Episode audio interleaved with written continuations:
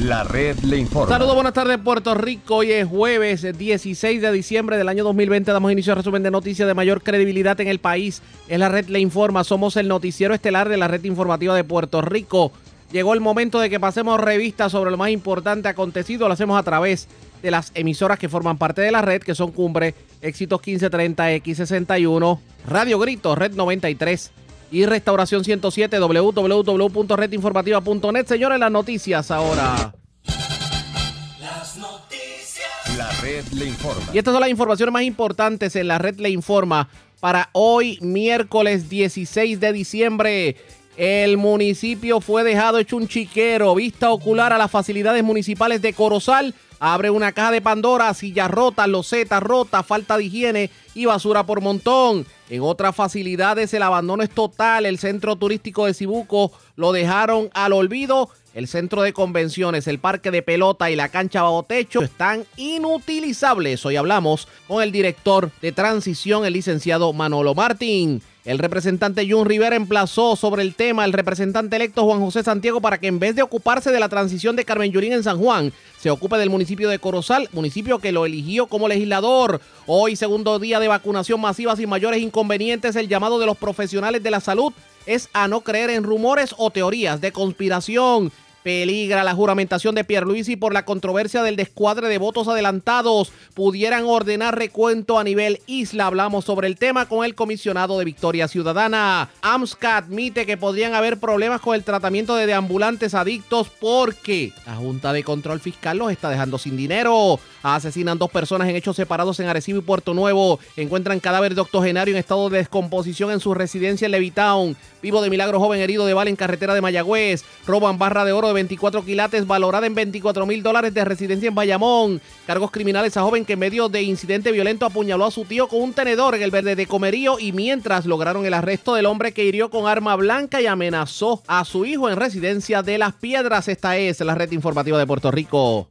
Bueno, señores, damos inicio a la edición de hoy, miércoles, del noticiero estelar de la red informativa. De inmediato a las noticias, siempre en las vistas de transición surgen cosas que nos impresionan. Y esta vez le tocó el turno a Corozal, porque en una vista ocular que se hizo a varias facilidades del municipio, señores, lo que descubrieron fue el caos. Y no solamente en facilidades que uno pudiera decir, bueno, faltó mantenimiento, como el centro de Cibuco, etcétera, etcétera. En plena casa alcaldía, la situación estaba eh, de una forma grave, como dice uno. Eh, desorden, eh, falta de mantenimiento, cables a montón, el piso con las losetas eh, levantadas literalmente, la silla rota. Y hay quien pudiera decir que el municipio lo tiraron literalmente a pérdida. Yo tengo línea telefónica al licenciado Manolo Martín, quien es el director ejecutivo del Comité de Transición del alcalde entrante de Corozal, para que nos hable sobre lo que se han encontrado en medio de la transición y sobre todo esta vista ocular que a muchos al ver las fotos nos, para, nos para los pelos definitivamente. Saludos Martín, buenas tardes, bienvenido a la red informativa.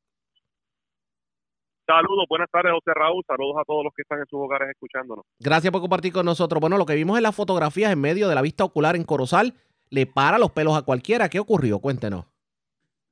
Pues mira, José Raúl, el comité de transición entrante del alcalde electo Luis García Rolón comenzó sus trabajos hace hace unos cuantos días atrás con, vistas oculares. Hemos visitado múltiples dependencias. Eh, en el día de ayer estuvimos específicamente en la Casa Alcaldía de Corozal y eh, múltiples facilidades deportivas. Eh, lamentablemente, empezando en la Casa Alcaldía y en la propia en la, en la oficina propia del alcalde, lo que encontramos fue básicamente un desastre, un basurero. Eh, aquello, ¿verdad? Está eh, en pésimas condiciones de higiene eh, y, ¿verdad? La excusa clásica es el huracán que ocurrió hace tres años atrás. Bebe, vamos con calma. Usted me quiere decir que a mí que desde María no han podido arreglar la oficina y ni siquiera limpiarla.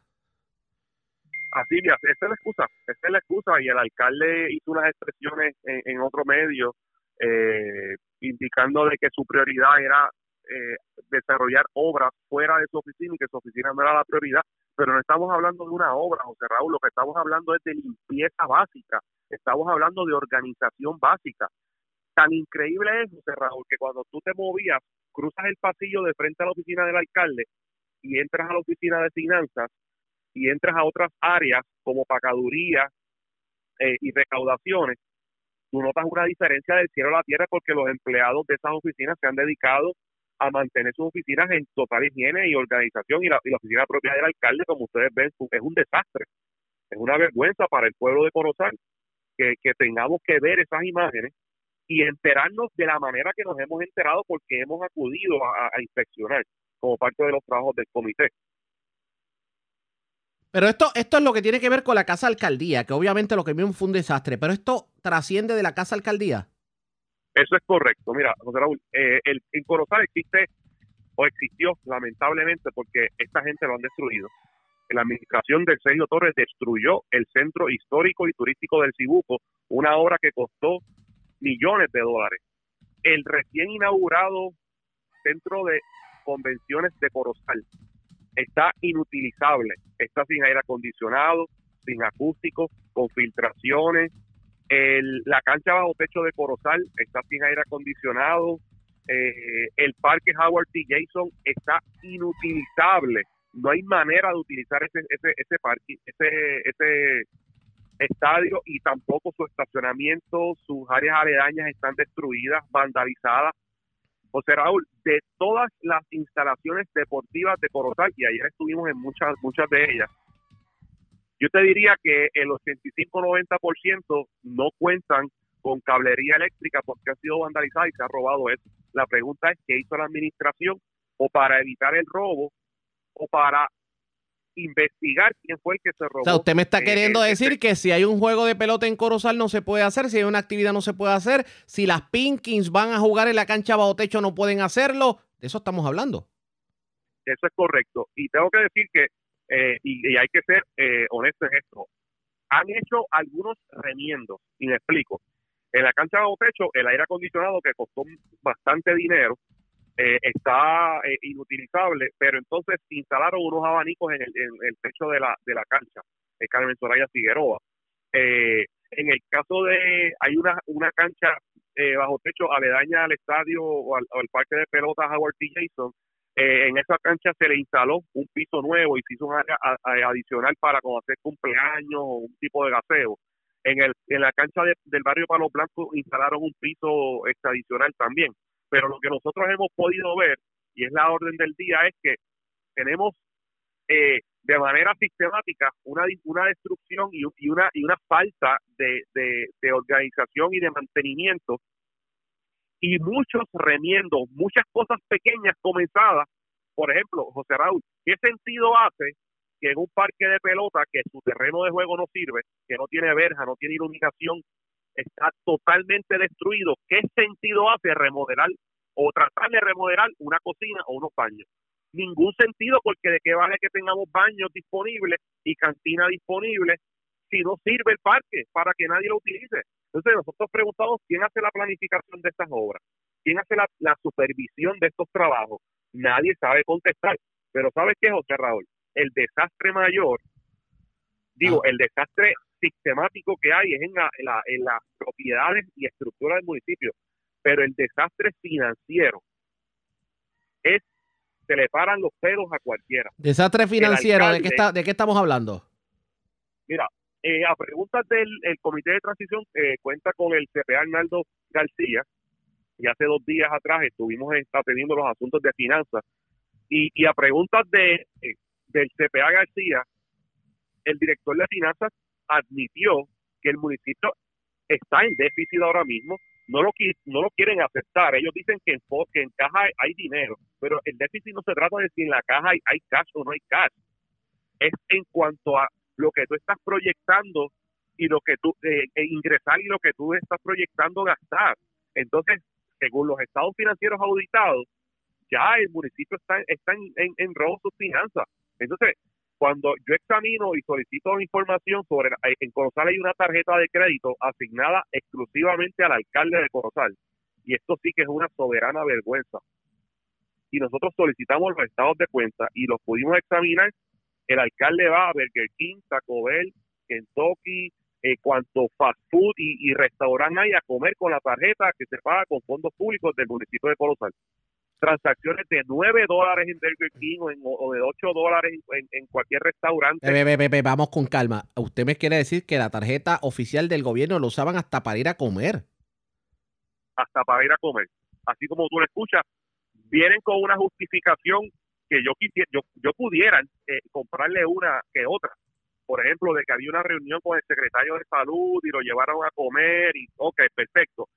Uno sabe que esas cosas suceden de, mil en cientos, pero uno ver en, la, el estado de cuenta de la tarjeta asignada al, al alcalde de Corozal transacciones en, en, en restaurantes de comida rápida, en restaurantes eh, que no son de comida rápida, son, son, son, son restaurantes ¿verdad? Eh, eh, más caros para consumo de él. Y la justificación que yo la vi ayer en la alcaldía, porque yo fui a la oficina de finanzas y el señor Vicente Torres, que está a cargo de esa de esa, esa de esa tarjeta, de la supervisión del uso de esa tarjeta, me enseñó un- una de las justificaciones con la firma del alcalde, que decía, hoy utilicé la tarjeta de crédito del municipio de Corozal en el Burger King de Corozal para almorzar, y la firma de él, 8 dólares con 98 centavos.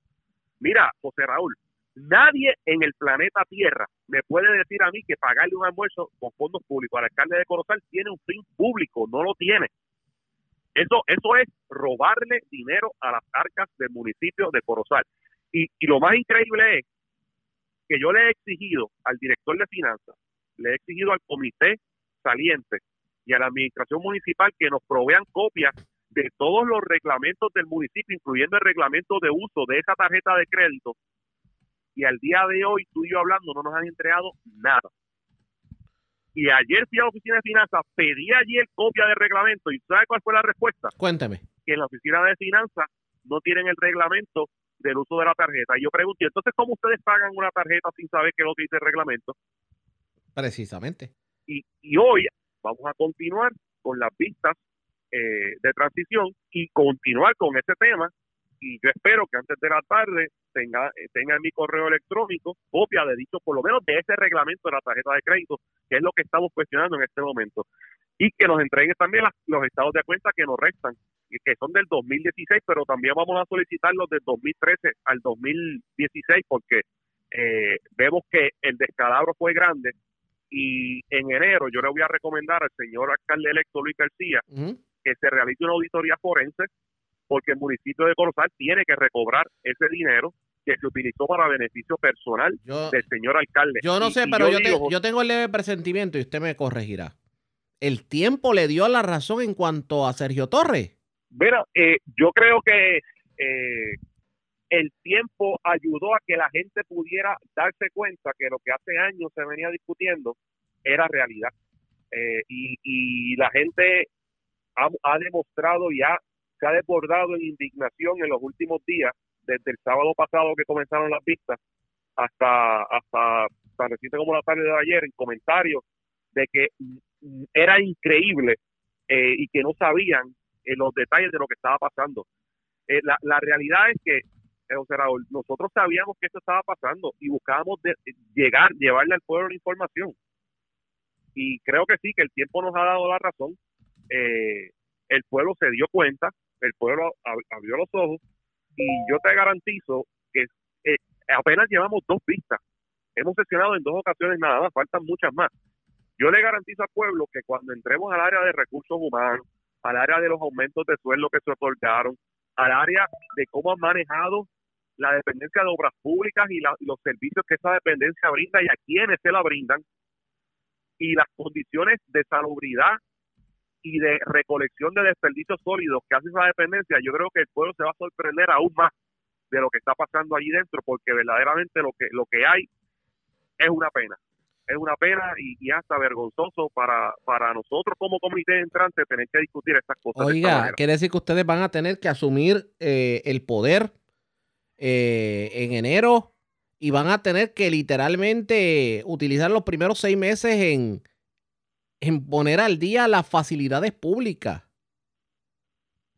Eso es así. Lamentablemente, los primeros seis meses, yo creo que el alcalde eh, eh, Luigi García va a tener que dedicarse a recoger basura, a limpiar y a organizar el desastre eh, de, esta administración saliente, eh, que verdaderamente yo no he visto todavía y yo quisiera y verdad que, el alcalde fuera a la pista dijera cuáles son sus cinco mayores logros en ocho años de administración. No veo ninguno. Ninguno. ninguno. Bueno, vamos a ver qué ocurre en este sentido. Licenciado, gracias por haber compartido con nosotros. Buenas tardes. Gracias a ti, José Raúl. Buenas tardes. Como siempre, el licenciado Manolo Martín, él fue candidato a la alcaldía en el 2016, pero ahora resulta que está de director ejecutivo del comité de transición del alcalde electo. Dicen que lo que hay es el caos. Y lo que se han presentado en las fotografías, en la vista ocular, pues le para los pelos a cualquiera. ¿Qué ocurrirá? Ya esta hora de la tarde, esta hora que estamos hablando, ya fluye eh, la reunión del comité de transición. Mañana le hablaremos sobre el tema. Pero, señores, antes de continuar con otros temas, hacemos lo siguiente. Presentamos las condiciones del tiempo para hoy. Contrario al tiempo seco que dominó ayer, el Servicio Nacional de Meteorología en San Juan anticipó que este miércoles experimentará un leve aumento en la humedad por lo que se esperan algunos aguaceros pasajeros a lo largo del día. Las áreas que más recibirán algunas lluvias serán el cuadrante oeste de la isla. Los aguaceros no serán significativos, sino que se espera que sean mayormente pasajeros y que no dejen acumulaciones de agua. La madrugada estuvo relativamente frescas con temperaturas en los medios 60 grados en varias partes del interior de la isla, como por ejemplo 65 en Jayuya, 65 en Arecibo y 70 en Trujillo Alto y Guaynabo. Las playas La Costa Norte tiene riesgo alto de corrientes marinas y oleaje de 4 a 6 pies de altura debido a una marejada del noreste que continúa afectando la zona. La red le informa. Señores, regresamos a la red le informa, el noticiero estelar de la red informativa. Gracias por compartir con nosotros. Hablamos ya, ustedes escucharon ya al director ejecutivo del comité de transición del alcalde electo de Corozal, el licenciado Manolo Martín, cuando hablaba del caos que se encontraron en las facilidades. La pregunta es, ¿cómo se le pone ahora el cascabel al gato?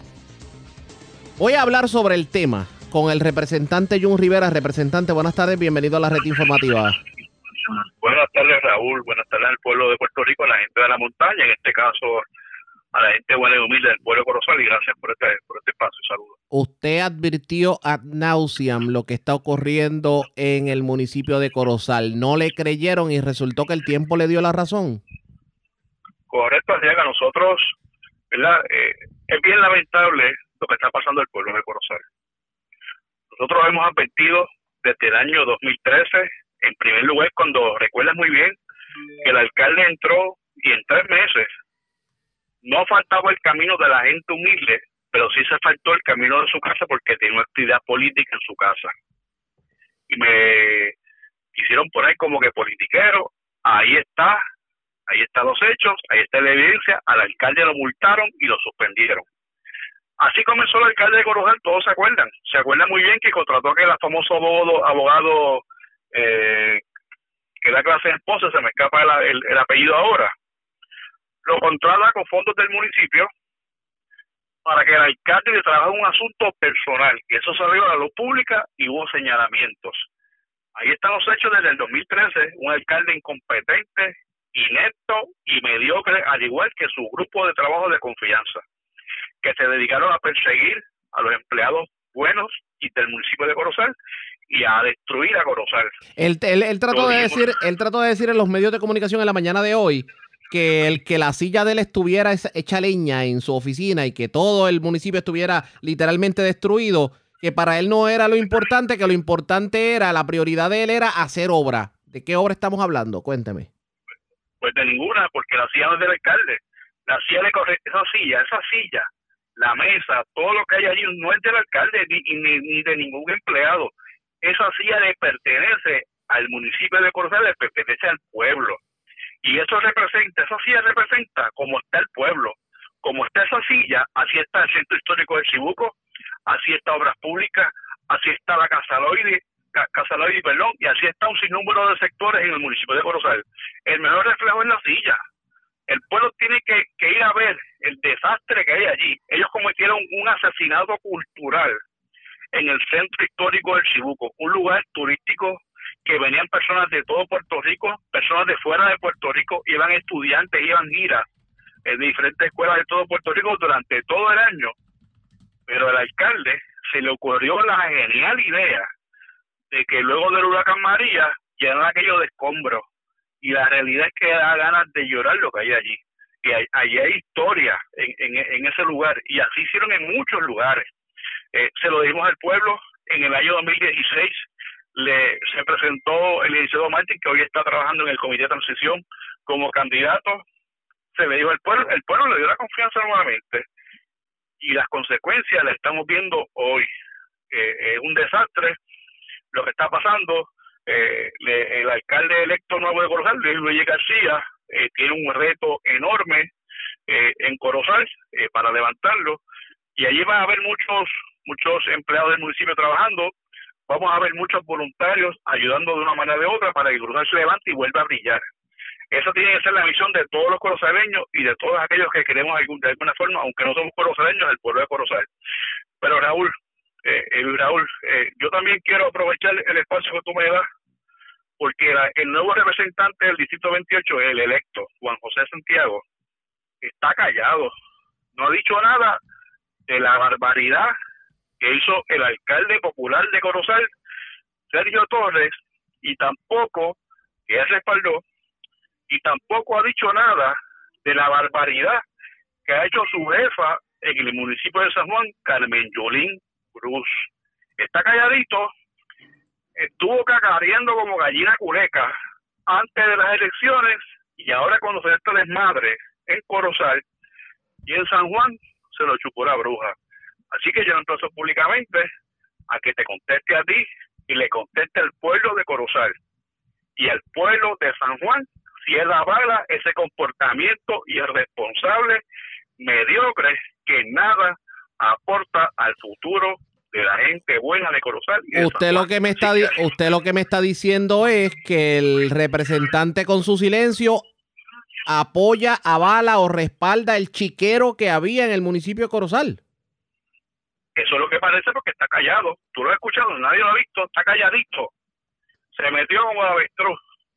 Este güey como avestruz está callado y no ha dicho nada. Yo creo que eso es una responsabilidad grande lo que está pasando en Corozal y su deber como legislador electo es denunciarlo públicamente y decir si apoya o no apoya lo que está pasando allí y lo que está pasando en San Juan, porque que no se nos olvide, él era mano derecha de Jaime Pereyó, corrupto, cuando yo fue presidente de la Cámara, era mano derecha la alcaldesa de San Juan, que es un desastre lo que hay, y ahora fue electo por el pueblo. Así que eh, ahí te los dejo. Eh, el pueblo está viendo las acciones.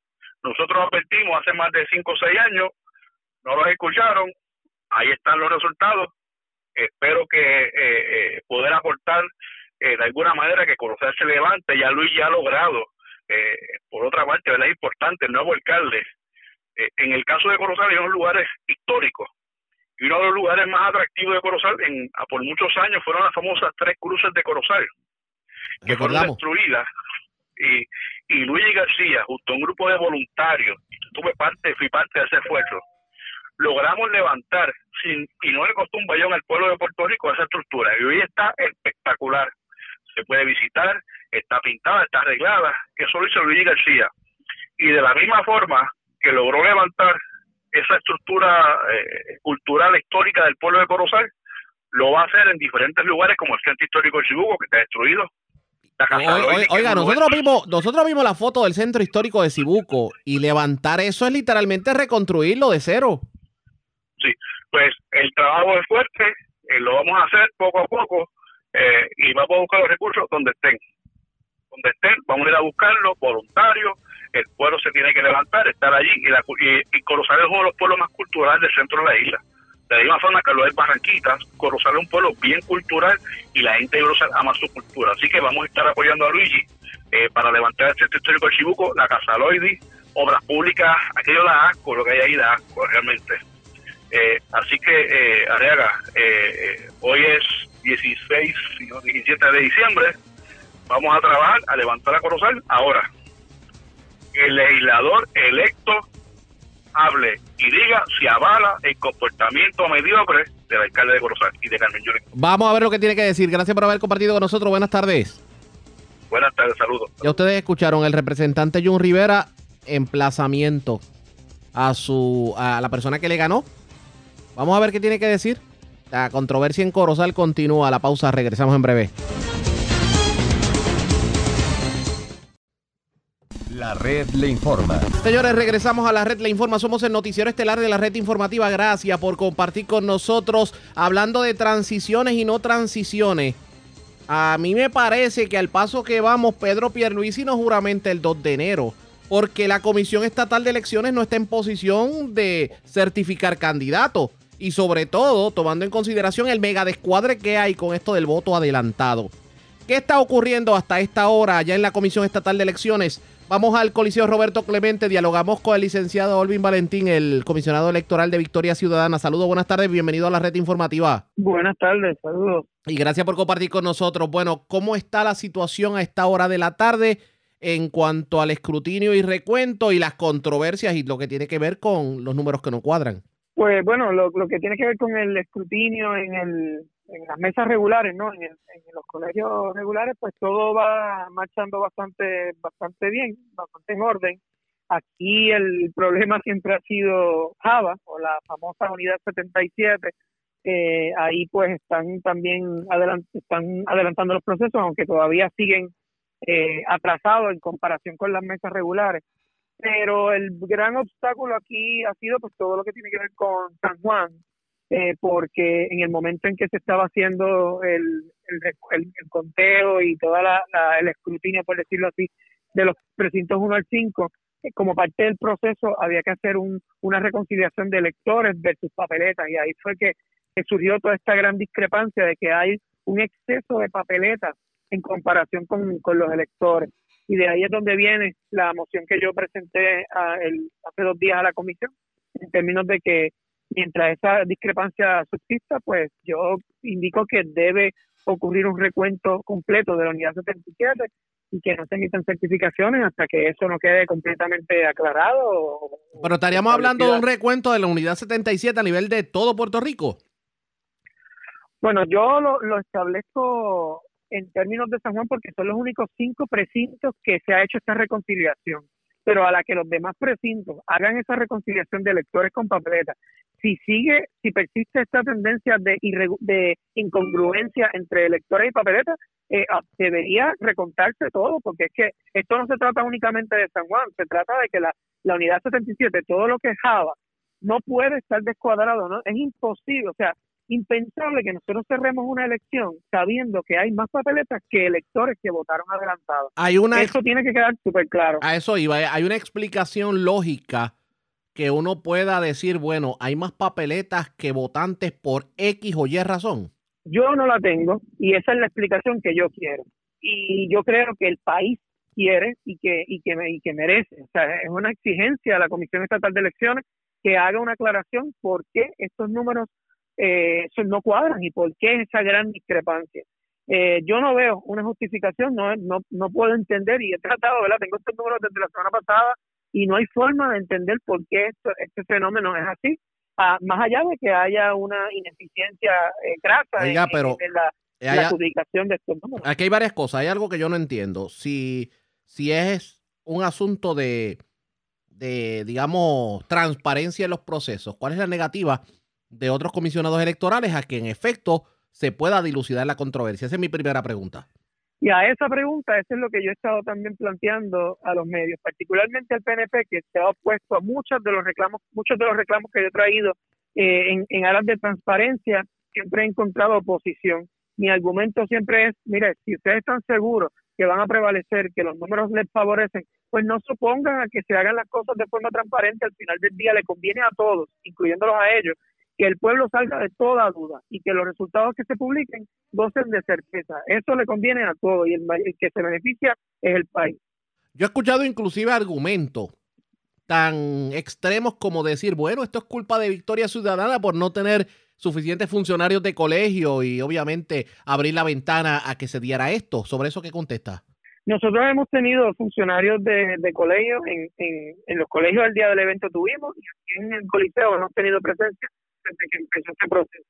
Pero esto, echarle la culpa a, a Victoria Ciudadana o cualquier partido, es una, una forma de desviar la atención a lo que realmente es importante aquí.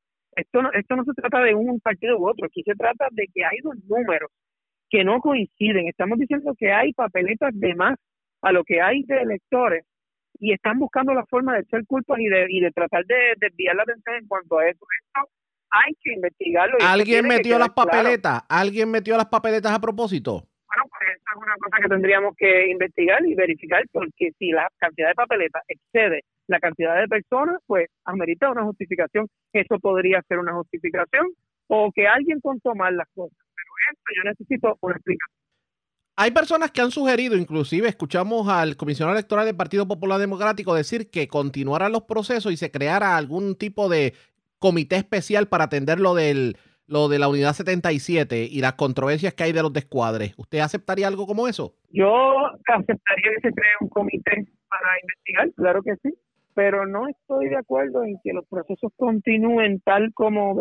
Así, como si esto no fuera tan relevante que amerita eh, una aclaración. A mí me preocupa que le estemos normalizando lo que a todas luces es una seria irregularidad. Eh, este descuadre, nosotros no podemos pensar que vamos a cerrar esta elección y que todo sigue normal, por decirlo así, y vamos a investigar esto como si fuera un incidente menor. Estamos hablando de que es serio. Los resultados que vamos a comunicarle al país tienen que tener total eh, transparencia y que gozar de credibilidad. Yo no, no puedo imaginarme cerrar una elección y certificar un resultado y dejando eso ahí como una asignatura pendiente de que hay que investigar algo. Esto tiene que correr a la par.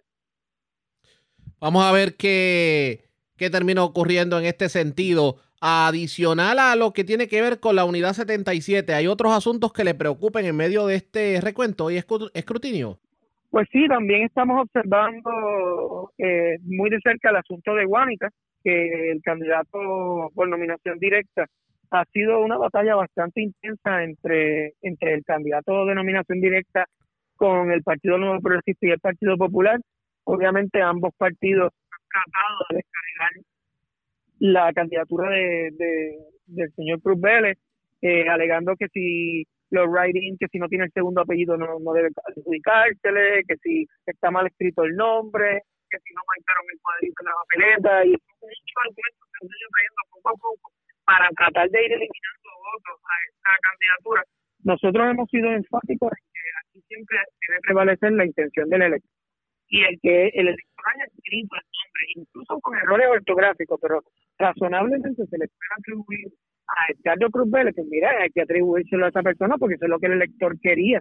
Pero aquí han sido muchos obstáculos uno detrás de otro, todavía la hora que no se termina de adjudicar todos esos nombres que ya nosotros aprobamos que se le adjudicaran a esta persona. Así que este proceso sigue un poco aguantado, lento, eh, pero nosotros pues, seguimos pendientes de eso porque nosotros entendemos que hay que respetar la voluntad del pueblo de Guánica y si la voluntad del pueblo era escoger a esta persona con nominación directa, pues así debe ser. Vamos a ver qué termina ocurriendo en este sentido. Gracias por haber compartido con nosotros. Buenas tardes. Buenas tardes. Ya ustedes escucharon el comisionado electoral de Movimiento Victoria Ciudadana, Olvin Valentín. Lo cierto es que si todo madura como pinta y en efecto se determina que hay que hacer un recuento de todo el voto adelantado, los candidatos no pudieran juramentar en el próximo mes de enero. ¿Qué terminará decidiendo la Comisión Estatal de Elecciones? Obviamente la decisión se verá mañana. Ustedes pendientes a la red informativa. Vamos a otro tema porque las familias que diariamente reciben los almuerzos to go que ofrecen los comedores escolares podrían continuar beneficiándose de los mismos hasta junio del 2021. Esto luego de que el Departamento de Educación recibiera el permiso para extender la ayuda a menores entre 1 y 18 años de toda la isla, así lo informó el secretario Eligio Hernández. Esto se debe a que a raíz de la pandemia, pues el programa Food and Nutrition Services del Departamento de Agricultura otorgó una dispensa para extender el programa que tradicionalmente se ofrece durante los meses de junio a julio y que es extensivo a todos los niños y jóvenes de la isla. Originalmente se iba a hacer hasta el 31 de diciembre, pero fue extendido hasta el mes de junio. ¿Qué significa esto? Que los almuerzos que se han estado brindando en los comedores escolares para menores entre 1 y 18 años van a continuar brindándose, aunque las personas no sean estudiantes a tiempo completo. Así las cosas, enhorabuena porque esto definitivamente ayuda a sobre 50 mil menores que reciben este, esta ayuda por parte del gobierno. La red. A la pausa, cuando regresemos las noticias del ámbito policíaco más importantes acontecidas Entre las que tenemos que destacar, se reportaron dos asesinatos. Una persona fue encontrada en estado de descomposición en una residencia. También se robaron una barra de oro de 24 quilates de una residencia. En lo próximo, regresamos en breve.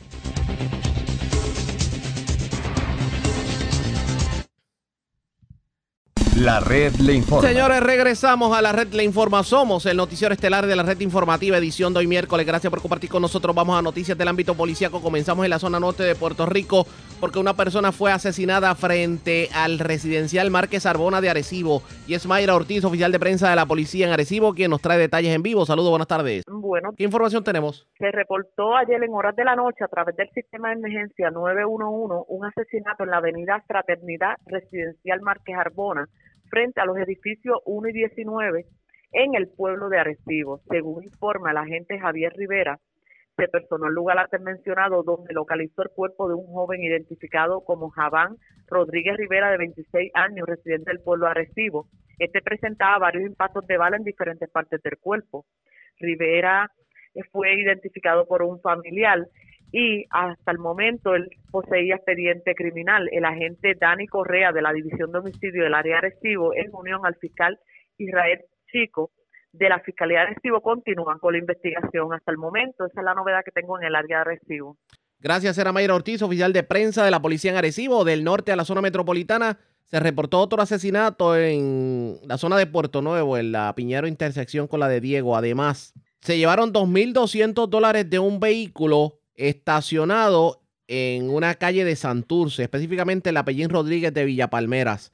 La información la tiene José Catalano, oficial de prensa de la policía en el cuartel general. Saludos, buenas tardes. Es correcto, Rea, muy buenas tardes. Un asesinato fue reportado a las 9 y 50 de la noche de ayer en la avenida Piñero, intersección Avenida de Diego, en San Juan.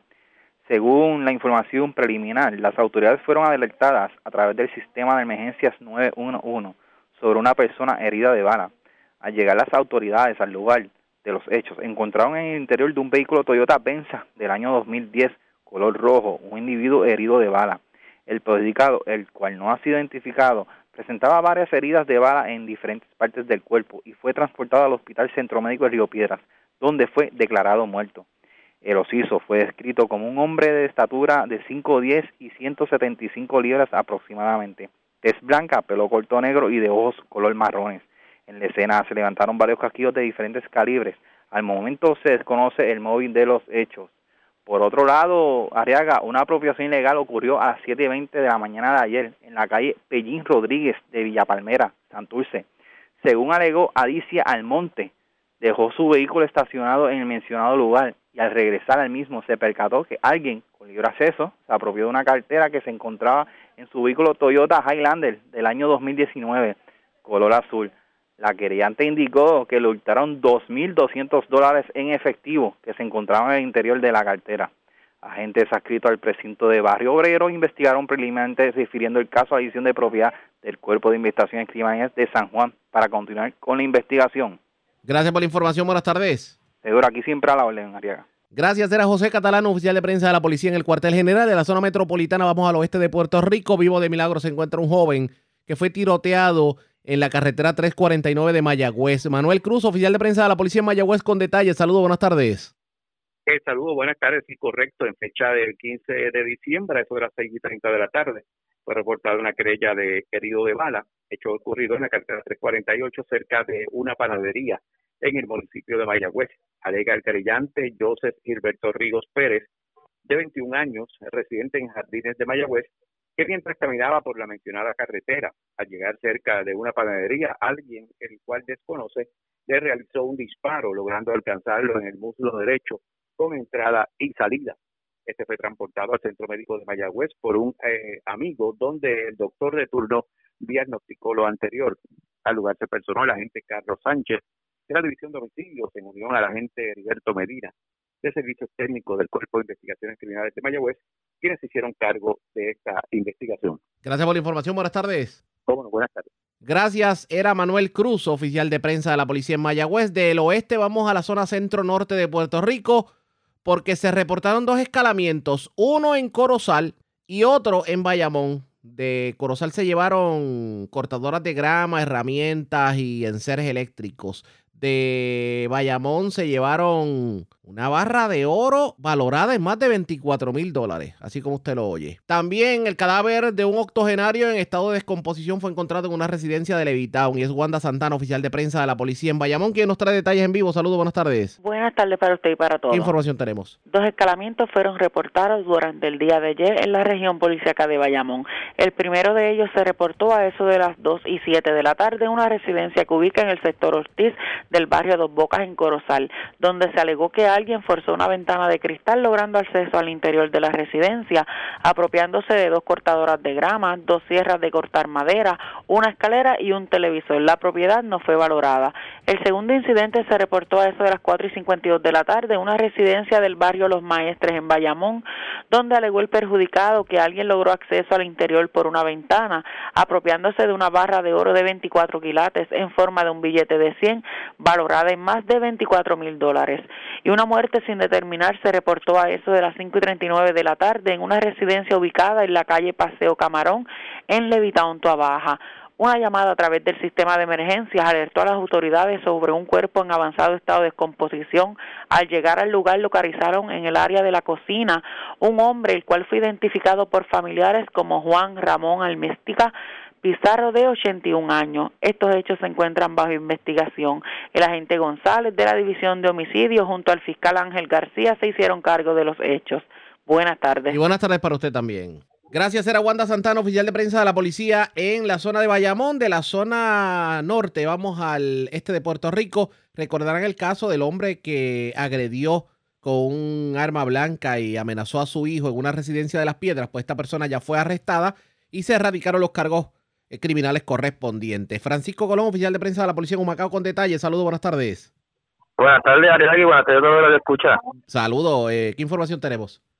Mira, tenemos que el Cuerpo de Investigaciones Criminales del área política de Humacao, la cual es dirigida por el capitán Teddy Morales López, informan que en horas de la tarde de ayer, en una finca que ubica en el barrio Ceiba Azul, en el pueblo de las Piedras, los agentes Carlos Vélez y Jorge Padilla de la División de Arrestos Especiales y Allanamiento de Seizo de Humacao supervisado por el sargento Ángel Reyes, arrestaron a Orlando Roldán Delgado, de 43 años y residente de Las Piedras, al cual le pesaba una orden de arresto expedida por el juez Ginés Pietri del Tribunal de Macao en la tarde de ayer, confianza que ascienden a 100 mil dólares en total por los delitos cometidos de agresión agravada, amenaza y ley de armas. Los hechos ocurrieron el día del lunes 14 de diciembre frente a una residencia en la calle Ramón E. Betance de la Organización Oriente en Las Piedras, donde se alegó que Roldán Delgado sostuvo una discusión y amenazó de muerte a su hijo, Alexander Roldán, de 22 años, y le causó una herida abierta en el rostro con un cuchillo. Marchándose del lugar, el perjudicado recibió asistencia médica y le tomaron varios puntos de sutura. Este caso fue investigado por el agente Ángel Berrío, supervisado por el teniente Miguel Torres, adscrito a la División de Homicidios del Cuerpo de Investigaciones Criminales de Macao, en unión a la fiscal Yanis Alcina. El diligenciamiento de la orden de arresto la realizó el agente Carlos Pérez, quien llevó al imputado ante la presencia del juez Juan Severa del Tribunal de Macao, quien le realizó las advertencias de ley, ordenando su ingreso a la cárcel de Bayamón hasta el día de la celebración de la vista criminal, tras no poder prestar la fianza impuesta. Gracias por la información. Buenas tardes. Buenas tardes. Gracias. Era Francisco Colón, oficial de prensa de la policía en la zona de Humacao del Este. Vamos a la zona central de Puerto Rico. Le radicaron, le radicaron cargos criminales a un joven de 23 años porque alegadamente llegó a una residencia en el verde de Comerío, comenzó a gritar palabras soeces a su abuelo, el tío salió en defensa del abuelo y esta persona pues le propinó heridas con un tenedor en el pecho, que de hecho esto ocasionó tratamiento prolongado en el Centro Médico de Río Piedras. Widalis Rivera, alumno oficial de prensa de la Policía en Bonito con detalles. Saludos, buenas tardes buenas tardes. En el día de ayer en el Tribunal de Ibonito, el agente Torres, adscrito a la División de Homicidio del Cuerpo de Investigaciones Criminales del CIC de Ibonito, bajo la supervisión del teniente Héctor Maldonado, en unión al fiscal Víctor Casiano de la Fiscalía de Ibonito, informaron de la hacen de cargos contra Jean E. Cartagena Areaga, de 23 años, residente en Comerío. La honorable juez Jenny Malavés Núñez del Tribunal de Ibonito encontró causa los artículos presentados 6.0 deportación y uso de arma blanca de la ley 168 de la ley de armas y 93.a tentativa, la cual fijó una fianza global de 6 mil dólares más grillete, la cual no presta siendo esto ingresado a la institución penal en Bayamón. La Tania Ariaga, para la fecha del 22 de noviembre, en la carretera 791, kilómetro este 0.2, en las parcelas 49 del barrio Naranjo, el verde de Comerío, le gritaba palabras soeces a su abuelo y el tío, el perjudicado, salió en su defensa y Cartagena lo apuñaló en el pecho con un tenedor, lo cual le ocasionó herida abierta, el cual requirió tratamiento prolongado en el hospital del Centro Médico en Río Piedra. Muchas, este, buenos días. Y gracias por la información. Gracias, era Huidalis Rivera Luna, oficial de prensa de la policía en Ay Bonito, de la zona central a la zona noroeste de Puerto Rico. Un joven de 28 años, residente de Guánica, fue arrestado. Aparentemente esta persona, pues, era buscada por varios delitos de raterismo y alteración a la paz. Este fue detenido, también se le ocupó droga en su poder. La información la tiene Juan Bautista, ya el oficial de prensa de la policía en Aguadilla. Saludos, buenas tardes. Sí, buenas tardes a ti, Ariaga. Buenas tardes al público Radio Escucha. Como mencionaste, durante la tarde de ayer en los predios de residencial Muñecas de Aguadilla, la unidad preventiva del Distrito Policíaco Local, en unión a la División de Inteligencia y la Policía Municipal, lograron el arresto de Wilfredo Rivera Lugo, de 28 años, natural de Guánica, buscado mediante orden de arresto con 20 mil dólares de fianza por los delitos de raterismo y alteración a la paz. Según se nos informó, la orden que pesa contra Rivera Lugo, quien al momento de su arresto le fueron ocupados dos bolsas de picadura de marihuana sobre su persona, fue expedida por el juez Denis Feliciano del tribunal local, luego que se le radicaran cargos en ausencia por hechos que este cometió el pasado 23 de noviembre del presente año en la población de Aguadilla. El agente Rubén Hernández, adscrito a la unidad preventiva, consultó los hechos con la fiscal Belinda Brinoni, quien instruyó radicar nuevos cargos contra el arrestado por violación a la ley de sustancias controladas, que serán sometidos durante el día de hoy ante el juez de turno, contra, pues, ante quien debo decir, eh, también se estará cumplimentando la orden de arresto existente contra Rivera Lugo. Gracias por la información, buenas tardes. Buenas tardes. La red le informa. Bueno, señores, vamos a una pausa. Identificamos nuestra cadena de emisoras en todo Puerto Rico. Regresamos con más en esta edición de hoy miércoles del Noticiero Estelar de la Red Informativa.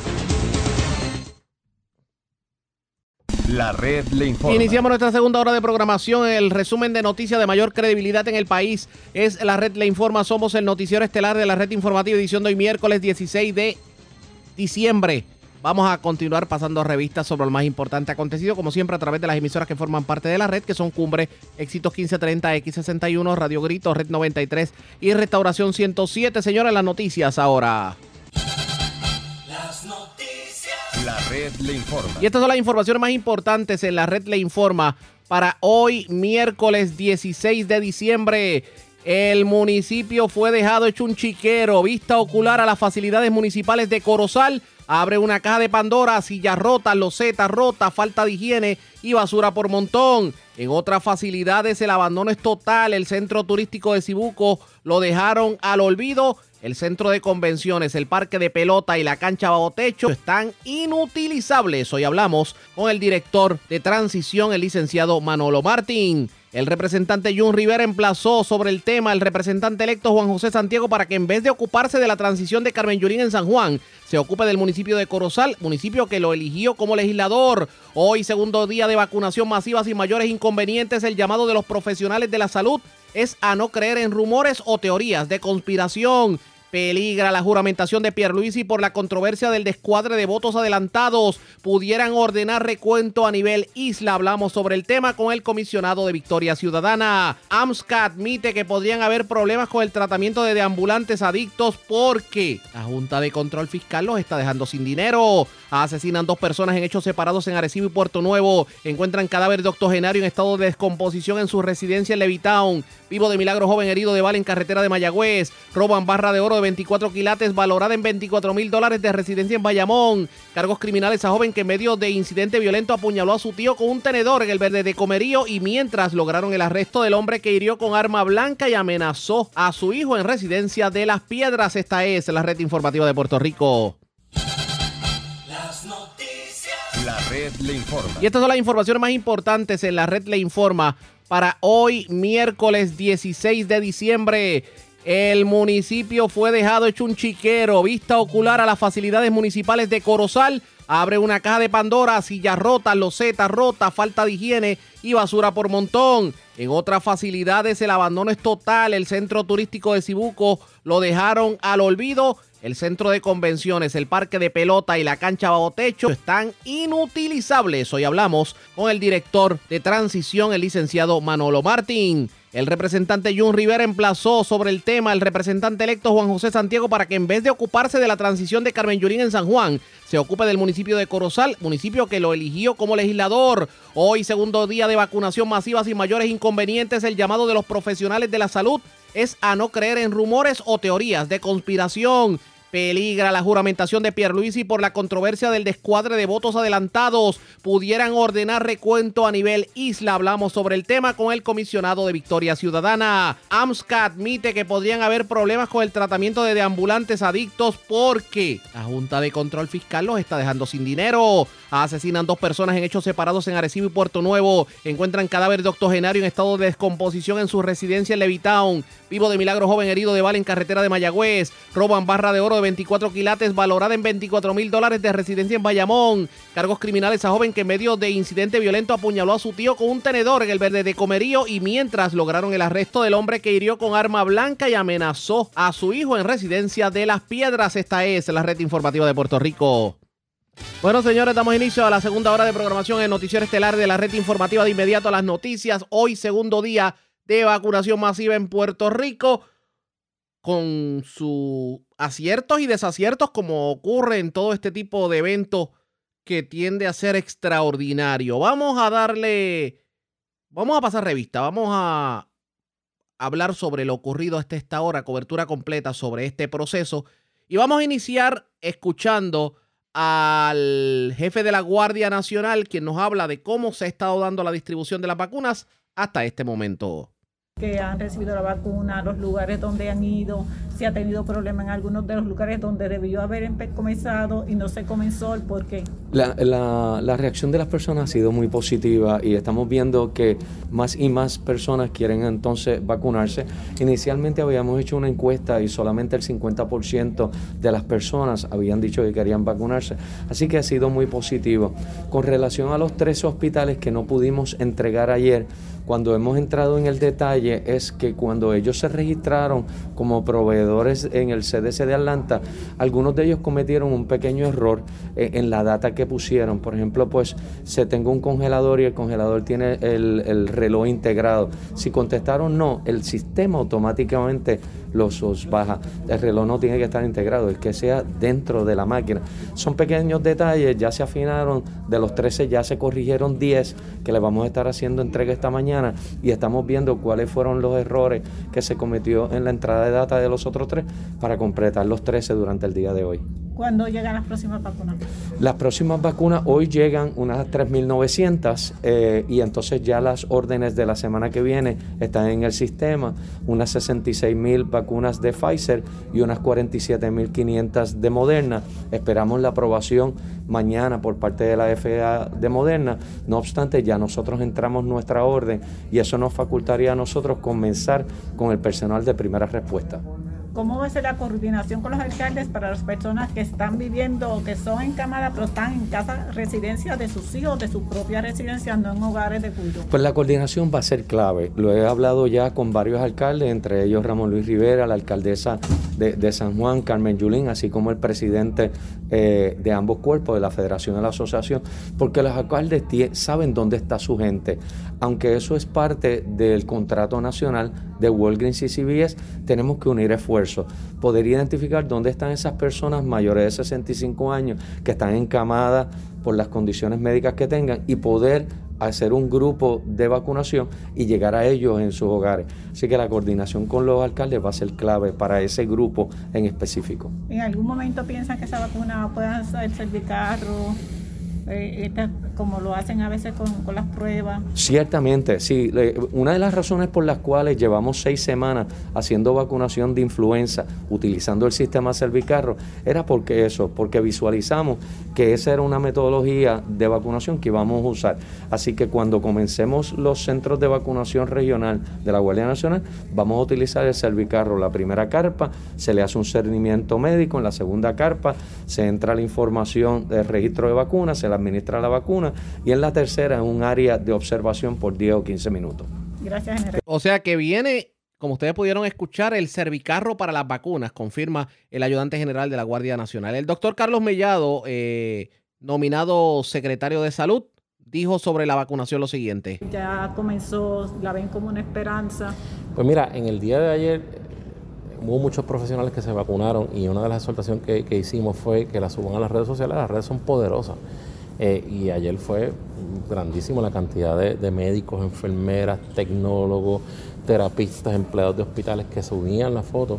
Yo creo que eso va a, traer un boom bueno, ¿verdad? Que la gente va a decir, mira, si el médico que yo confío, si la enfermera, el tecnólogo, este, son, ¿verdad? son las personas que me ven todos los días y ellos lo están haciendo porque yo no lo voy a hacer. ¿ves? Este, también ha, surgido mucha información positiva explicando lo que es la vacuna. Eh, el doctor Nieves Garrastegui hizo un video buenísimo, viral, este, y todo el mundo está en, una, actitud positiva. Y eso es importante porque la medida en que todo el mundo acuda en el momento que le corresponda, a vacunarse, pues en la medida en que nosotros vamos a poder ir saliendo de esta pandemia, ¿verdad? De esta situación que nos tiene aislado de nuestra familia, que no permite darle un beso y un abrazo a mi mamá, que no permite este, compartir unas navidades como son en Puerto Rico, las mejores navidades del mundo. Pero yo le digo a todo el mundo, eh, que lo he repetido, yo creo que te lo he dicho a ti, este año las navidades son atípicas, pero el año que viene, pues mira, vamos, si Dios permite, vamos a tener la inmunidad, vamos a poder hacer unas navidades bien grandes y bien buenas. Le pregunto a usted, y si tiene alguna comunicación de alguna otra persona que se haya vacunado igual que usted haya tenido, haya tenido alguna reacción contraria. Ninguno, ninguno. De hecho, nosotros tenemos un chat de los médicos, eh, muchos amigos míos, nada, absolutamente nada. De hecho, yo no tengo absolutamente, lo que tengo es felicidad y por lo menos veo una luz al final del túnel y eso a mí me llena de alegría. el, efecto adverso es estar feliz y eso es lo que la vacuna ha provocado.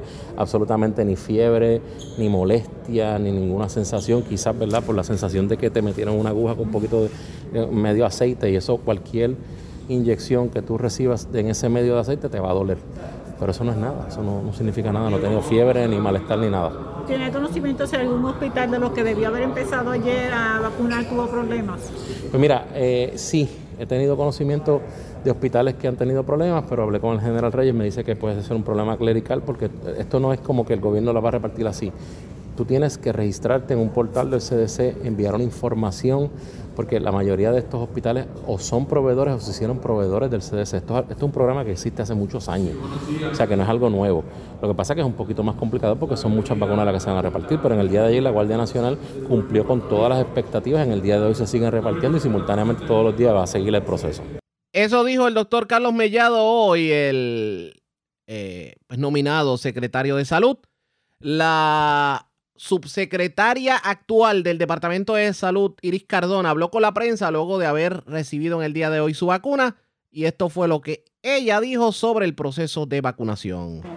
Las vacunas, entiéndanme todos, son herramientas de prevención probadas, han logrado contener y en algunos casos erradicar enfermedades contagiosas parecidas a esta. Está el caso del polio, del sarampión, de la viruela en el siglo pasado. Yo estoy muy emocionada, estamos haciendo historia porque tenemos la oportunidad no de tener que tratar el COVID, sino de evitar que más gente se siga enfermando. Y yo me vacuné y aquí estoy, gracias a la ciencia. La otra pregunta que tenía para ustedes, una que ya se la hice en otra oportunidad. A un matrimonio común y corriente, por ejemplo, madre y padre, 40, 40 y pico de años, con dos hijos alrededor de los 20 años, que no tienen ningún síntoma, nada de eso, ¿Cuándo usted cree que se van a poder vacunar ellos? Se van a poder vacunar probablemente eh, pronto. Yo tengo un, vamos a decir, una línea de tiempo. Comenzamos ayer, tenemos que correr las fases vacunando a personal esencial que está expuesto y vulnerable.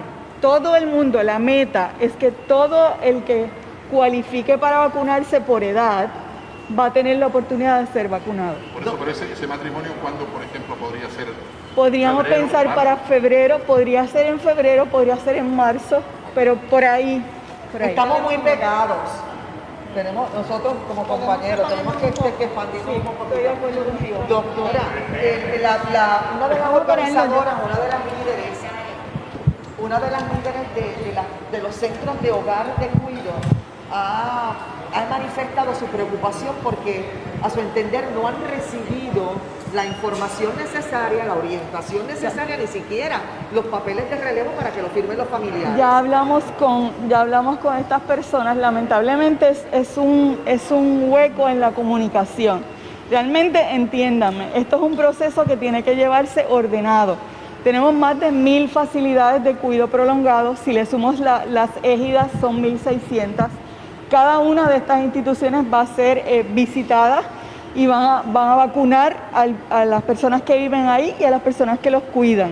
El proceso inició, vamos a decir, prendimos el, el botón de iniciar, pero es un proceso ordenado.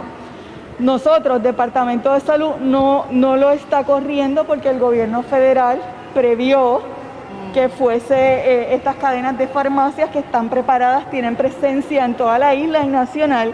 Inició el proceso de llamadas y de permisología. Lo que pasa es que son muchas. Ya hablamos con la persona que manifestó, fue un, vamos, un hueco en la comunicación. Departamento de la Familia está eh, insertado en estas comunicaciones y denos la oportunidad que igual que lo hemos iniciado en todos los hospitales, hoy y mañana facilidades de atención médica más pequeñas y eventualmente todas las facilidades de cuidado prolongado van a tener la oportunidad de vacunar a todos estos residentes que están dentro de nuestras poblaciones de prioridad. Pero ustedes serían las personas que estarían vigilando que ello ocurra, independientemente Nosotros que se lo den a la farmacia. No, nosotros estamos vigilando, nosotros nos reunimos con este, el personal directivo de las farmacias. Semanalmente hemos venido teniendo reuniones desde el mes de octubre. Este, el proceso inició. Lo que pasa es que tiene que ser ordenado. Bien, eh, ¿Qué debe estar sucediendo hoy? Y si el cambio sigue tal cual o ha habido el, perdón, el plan sigue tal cual o ha habido algún cambio para el día de hoy en No, de- el, el plan se está ejecutando como se, como se estableció. A veces tú tienes que, perdón, que, te- que afinar algunas cosas en el camino.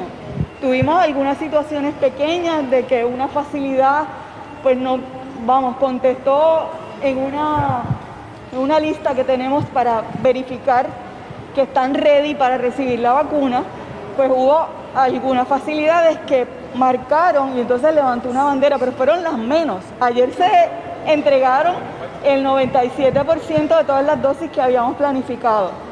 La idea es que cuando esta semana termine, hoy es miércoles, ya las 30.225 dosis que llegaron esta semana eh, hayan sido distribuidas y estén en el brazo de las personas. Eso es lo que queremos. El ayudante general de la Guardia Nacional anoche reiteró que se hicier- se- la entrega se hicieron en 51 hospitales, no en los 65. Sí. Estamos hablando de, 14, de perdón, 13, 52. Estamos 13. hablando de 13 que no las Pero tienes 13. que, no, tienes que descontar, sí, fueron 13, pero dentro de esos 13 hay, una, hay un conglomerado de hospitales que recibe para todos en el día de hoy en una entrega directa. Reciben más de 3.000 dosis de vacuna hoy. Eh, tienes que descontar el hospital presbiteriano que había recibido la tarde antes, empezó a vacunar ayer. Te quedan 7, fueron facilidades que en nuestra lista de cotejo faltaba algún detalle. Eh, la cuenta en el registro de vacunación para que nos dé la información, el termómetro adecuado, por darte un ejemplo. Todo eso fue subsanado porque en realidad las facilidades estaban listas, lo que pasa es que en la lista de cotejo, que esto se hace diario, pues no, no, no se había cliriado y eso es un sistema establecido por CDC. Todos los deben estar recibiendo hoy. ¿ah? Fueron 7 entonces.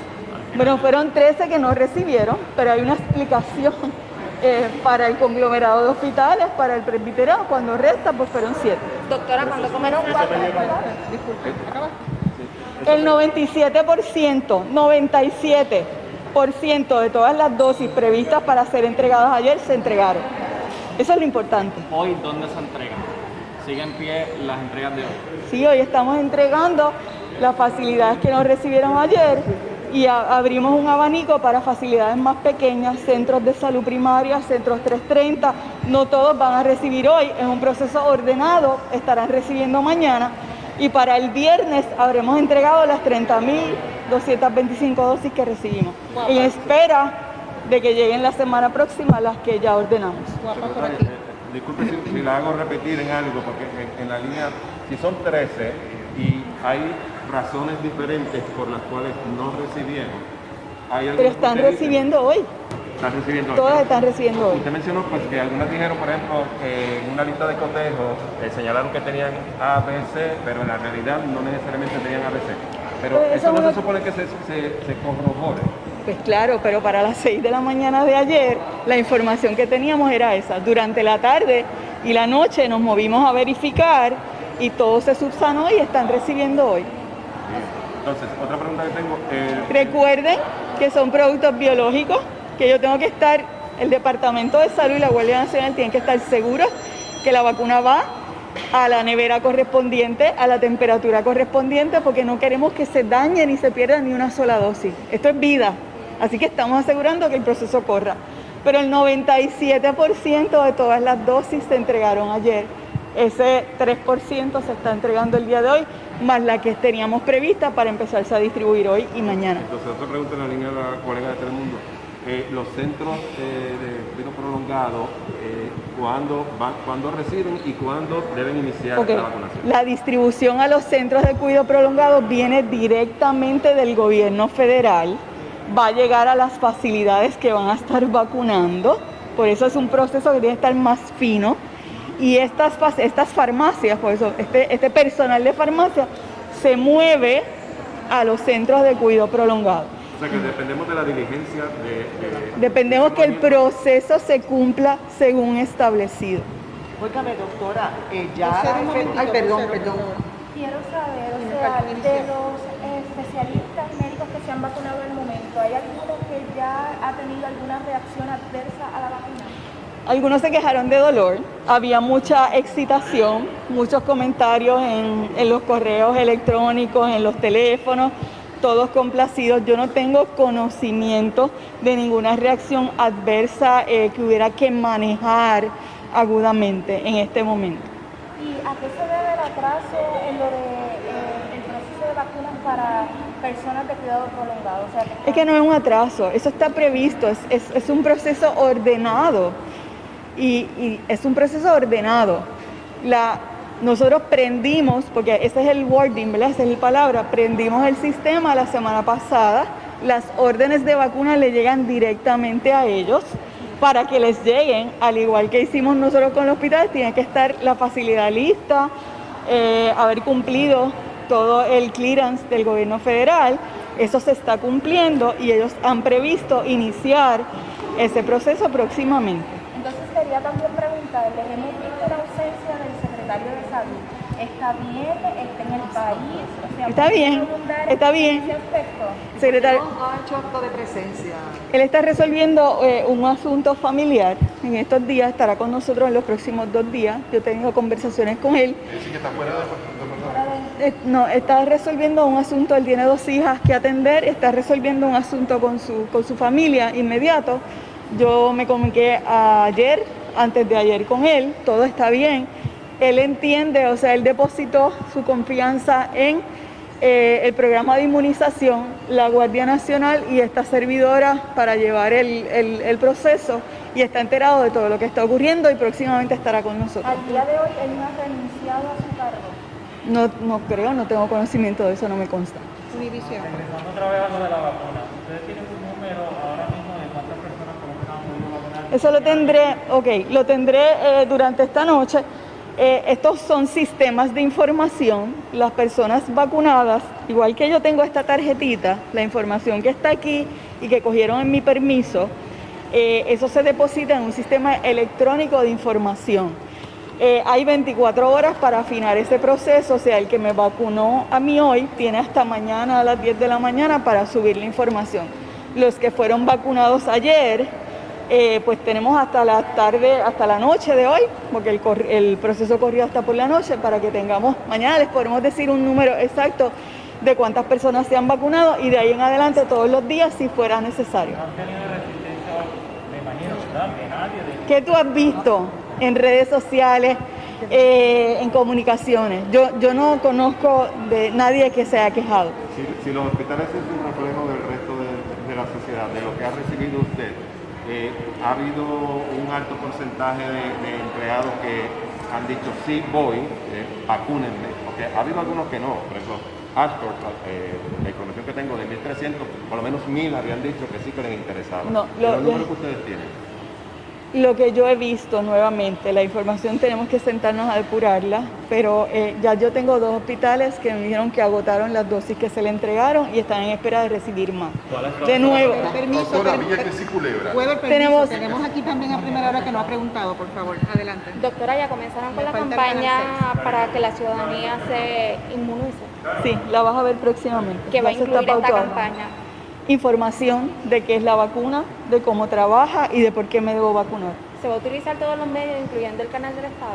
Sí, actually hicimos un programa muy bonito el viernes pasado con muchas personas que nos ayudaron. Fue un programa que duró cuatro horas y cada uno de los profesionales que allí, no empleados de salud, profesionales de la salud que dijeron yo voy a cooperar, expusieron, incluyendo al gobernador electo y al secretario de salud designado también ¿Me participaron con podría dar nosotros. una fecha aproximada de cuándo piensa que comenzaría esta campaña? Si estamos hablando que aproximadamente en febrero se piensa que la En ciudad- lo- no, en los próximos días toda esta información está saliendo. Los invito, Departamento de Salud tiene su página de información en internet, pero el programa de vacunación tiene una plataforma que se llama vacunatepr.com. Toda la información de las fases, toda la información de qué es la vacuna, todo lo que es- estas hojas de consentimiento, todo lo que estamos produciendo se está depositando ahí para que esté accesible. Villa Cresci Culebra, Villa Cresci Culebra, doctora. Por favor. Vieques y Culebra. Me, me falta el canal 6 después, pero adelante. Sabemos que no estamos todavía en la etapa, pero la pregunta es, eh, lo- la gente sin hogar, ¿cómo se va a trabajar eso? Porque sabemos que esa gente hay que buscarla, hay que volver a darle ese seguimiento porque esa gente muchos son adictos y si, va, si iniciativa comunitaria o algún tipo de grupo van a unirse a ustedes para darle seguimiento a ellos, sabiendo que pegar, son personas que son propensas a, seguir. Mira, ya, ya nosotros hicimos una estrategia de pruebas con esta población y funcionó. En la primera intervención se hicieron más de mil pruebas, se encontró un solo caso positivo. Eh, estamos, eh, muchas de estas personas eh, recurren a buscar sus alimentos o aseo en, en facilidades particulares y vamos a coordinar con ellos para establecer la logística. Vieques y Culebra son poblaciones, vamos, por, por la distancia, porque hay que ir por el mar o por aire, que estamos desarrollando junto a Guardia Nacional una estrategia para ir, y son pocas personas dentro de esta primera fase, cuando cuento a los médicos, los profesionales de la salud, los first responders, los policías, tenemos el número, y lo que estamos, hemos planificado es una intervención que cubra en una sola intervención esa primera fase. Volver a las tres semanas cuando toque la segunda dosis y entonces hacer la vacuna disponible en los centros de atención. Mira, no tengo la fecha, pero sería en las próximas semanas. No- llega, llega, ya la FDA aprobó Moderna. No, FDA no ha aprobado Moderna. FDA está considerando la información del estudio de investigación y todos los datos. El comité externo que recomienda a la FDA, que analiza vacunas y biológicos, se reúne este jueves. Ya yo tengo la información y todo el documento. Ellos tendrán su reunión como pasó con Pfizer. Yo creo que el viernes se expresarán, el, el fin de semana el Comité Asesor de Prácticas de Vacunación nos dirá las recomendaciones puntuales y estaríamos recibiendo la vacuna de Moderna la próxima semana. Y ya está la logística, entendiéndose que el congelador no es el mismo de los Sí, menos 80. sí, ya están identificados. Eh, de hecho, Guardia Nacional eh, fue muy hábil, compró unos congeladores que tú puedes cambiar la temperatura, eso está predispuesto, pero además de eso tenemos otros centros eh, donde se puede guardar. Y esta vacuna en particular, su manejo es un poco más fácil porque yo la puedo llevar a una nevera por 30 días. So, me permite, eh, manejándola en neveras, hacer actividades, ah, lo que llamamos actividades dirigidas en comunidad y así planificamos vacunar a todo este grupo de vacunación. todo este grupo de first responders este, por, en un orden, siguiendo el proceso, porque tenemos que tener orden y así lo hemos previsto. Vamos bien. Yo, ¿Qué tú crees? Bueno, no, no, yo le pregunto, yo, yo la he descrito en algunos reportajes como una experta en, en- en vacunación masiva, basado en toda esa experiencia. Vamos bien. Yo creo que vamos muy bien. Yo no soy experta en vacunación masiva, yo soy, yo soy médico, yo soy experta en procesos de vacunación porque lo he trabajado por 20 años. Eh, yo creo que vamos bien según se ha planificado y de nuevo, en ejercicios de emergencia, y esto es un ejercicio de emergencia, siempre a veces tú vas por aquí y tienes que coger un camino para llegar. Puede que haya que hacer ajustes. Ayer hicimos unos ajustes mínimos, pero yo creo que cumplimos. Se, se entregó el 97, o sea, 97 de 100 en mi opinión es A. Tú me dirás. Eh, la recepción de este grupo maravilloso de profesionales de atención fue maravillosa. Yo vi, vi visuales de todos los hospitales, fotografías de colegas, de enfermeras, de personal de hospital y yo estoy muy complacida y agradecida por ese mensaje que se está llevando para que nuestro pueblo entienda la importancia de este ejercicio de vacunarnos.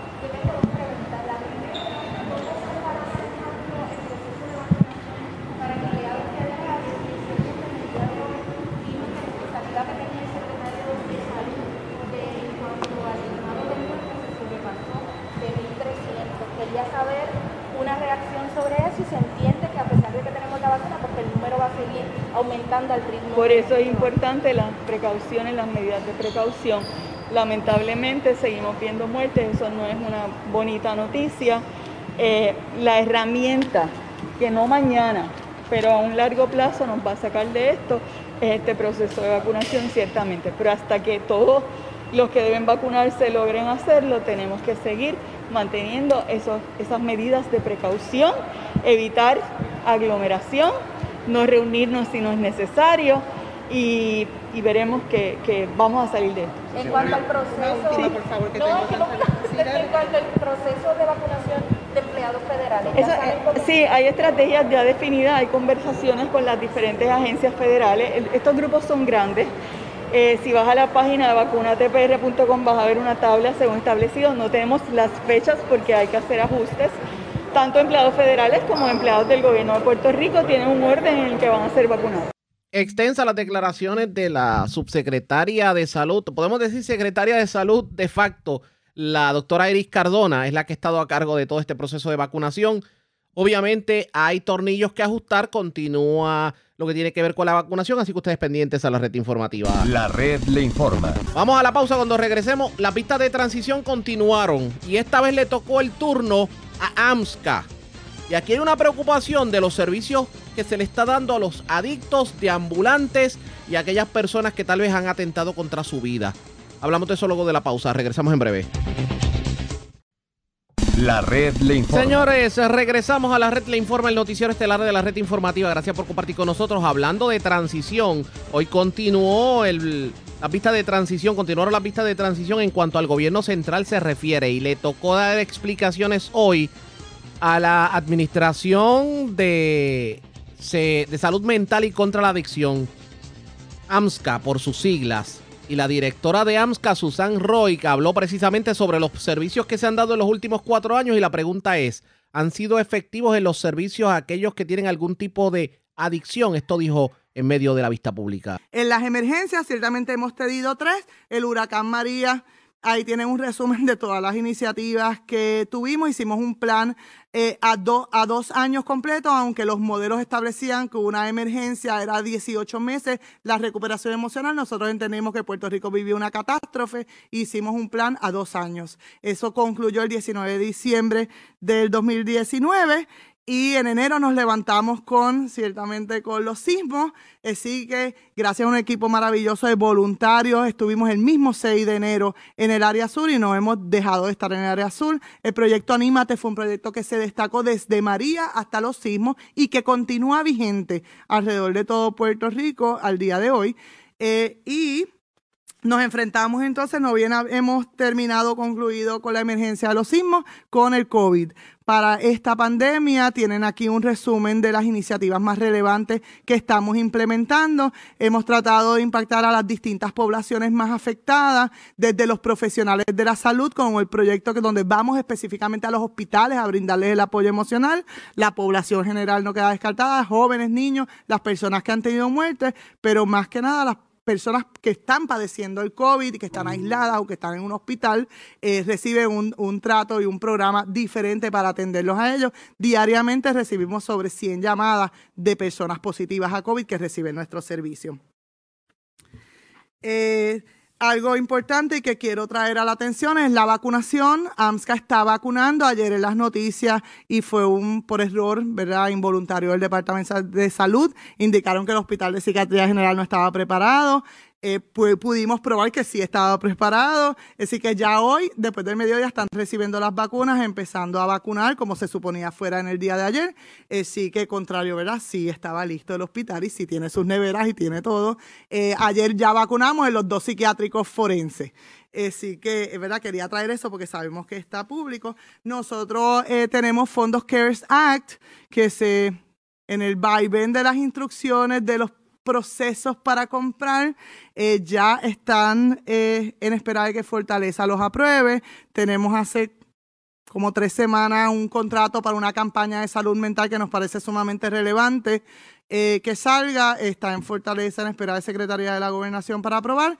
Y lo demás entre ASG y Fortaleza, ¿verdad? Porque estamos sometiendo a Fortaleza lo ya aprobado por Prema, pasó a ASG y ahora pues tiene que pasar por Fortaleza. Así que entendemos que vamos a tener todo el dinero que se nos asignó de las tres fuentes dentro de CARES Act eh, comprometidos al 30 de diciembre como corresponde.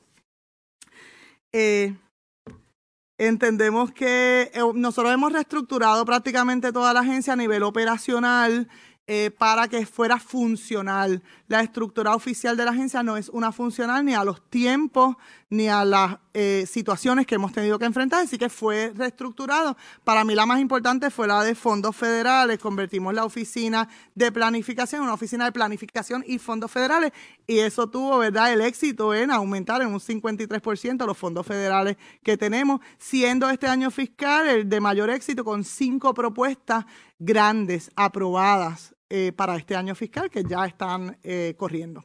Así que quedo a ustedes para preguntas, dudas o inquietudes que puedan tener. Muchas gracias. Eh, sí, eh, número uno, eh, cuando habla de fondos federales, eh, notifica que tuvieron un aumento del 2017 hasta este año 2020 de un 53%. Eh, eso incluye las ayudas federales que son un one-shot deal, como por ejemplo Corona Relief, este, las ayudas que pudieron venir luego de María. No, bueno, unas sí, otras no. Nosotros tenemos propuestas que ciertamente las emergencias nos han apoyado, pero esas propuestas siguen vigentes. Así que Ok. continúan vigentes. En, la- en los fondos del bloque, por ejemplo, salud mental tuvo un incremento en los fondos del bloque eh, y lo otro son propuestas, como dije anteriormente, de tres o cinco años. Ok. Pudiéramos eh, tener eh, eh, de parte de usted la información, eh, cuántos de esos son las propuestas que han preparado que duran tres, cinco años o, Claro que sí. o, o es fondo federal recurrente y aquellas que fueron únicamente como consecuencia de María o de la pandemia. Ok. Eh, eh, es para, para tenerlos aparte porque eso es, eso es un dinero que llega una sola vez. Correcto, Eh, y correcto. luego desaparece para, para entonces no estarlo considerando en el presupuesto general de la agencia. Por supuesto. Eh, Entiendo, también- señor presidente, que eso está dentro del paquete que fue sometido originalmente cuando se sometió Ah, toda la información, Perfecto. pero lo vamos a revisar y si hay algo diferente No. lo vamos a estar sometiendo. No hay problema. Eh, la reducción de recursos humanos, eh, ¿a qué se debió? ¿Retiro? De todo un poco. Eh, jubilaciones, eh, obviamente los retiros incentivados, este, y de todito un poco. Y la, eh, si la ley 80 finalmente eh, fuese aprobada, o sea, que hay esa, hay esa posibilidad, ¿le afectaría mucho a ustedes? O sea, el personal que se le ve es un personal vital. Mi respuesta tristemente tiene que ser sí. Tiene que ser sí porque gran parte de ese personal son enfermeras y personal de servicio directo de, de los hospitales y de los otros servicios que provee la agencia. Contrario a las leyes anteriores, permitían el uno excluir el personal esencial, eh, ¿verdad? Porque si no lo puedo restituir, he estado peleando porque no tengo enfermeras cuatro años, ¿cómo te voy a dejar ir? Porque va en contra de lo que estoy discutiendo que necesito. Eh, y esta ley no, no otorga ese privilegio a las agencias, así que estos empleados sí se pueden acoger a esta ley y gran parte de ellos son personal de servicio directo. Bueno, en, en cierta medida sí, usted como directora pudiera establecer el mecanismo, quiénes se van antes, quiénes se van después. Pero Claro, sí, de claro, de dos todas maneras, en cuestión de dos años ya se queda sin gente, dos, tres Es correcto. Eh, en el caso de, eh, de los pacientes abandonados, eh, que menciona que el 82% de las camas no son facturables. Son pacientes, le llamamos pacientes residentes, algunos abandonados y otros porque las familias no tienen los recursos para poderse hacer cargo de ellos. Ok, en el caso, ¿tienen casos de familias que pudieran tener recursos y que pudieran aportar? La realidad es que no. Dentro de lo que es el programa de hogares, cuando un paciente tiene algún nivel de ingreso, eso se utiliza para, para costear su, su propio cuidado, ¿no? Eh, al- muy pocos pacientes pueden cubrir el, el 100%, algunos pacientes cubren un 25, un 50%, eso sí está dentro de esto. Los que se encuentran en el hospital es porque no tienen ningún recurso económico para poder sostener el cuidado, eh, ¿verdad? Que, que- que conlleva, ¿no? El transferirlos a algún hogar. Si lograran las acreditaciones correspondientes de Medicare, ¿de cuánto dinero pudiéramos, de ese 82%, cuánto ustedes estiman que pudieran recuperar de, ese programa federal? En el primer año se estimó que se pueden recuperar 6 millones de dólares por concepto de Medicare.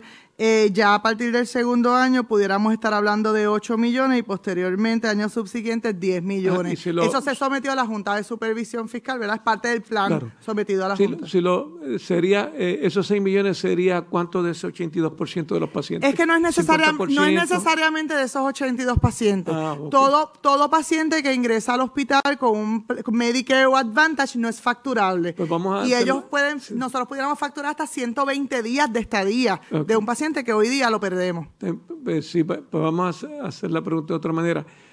¿A cuánto usted cree que bajaría ese 82% para tener una idea, si es que la pudiéramos tener? Digamos, a un 25% todavía se quedaría eh, sin cubierta. Nosotros lo bajamos como en un 2 o un 3%, haciendo el esfuerzo que entendemos donde no es un issue de factura, de a quién le factura, no es un issue de Medicare, es un issue de que si yo no tengo camas en el programa de hogares, yo no puedo moverlo a un hogar.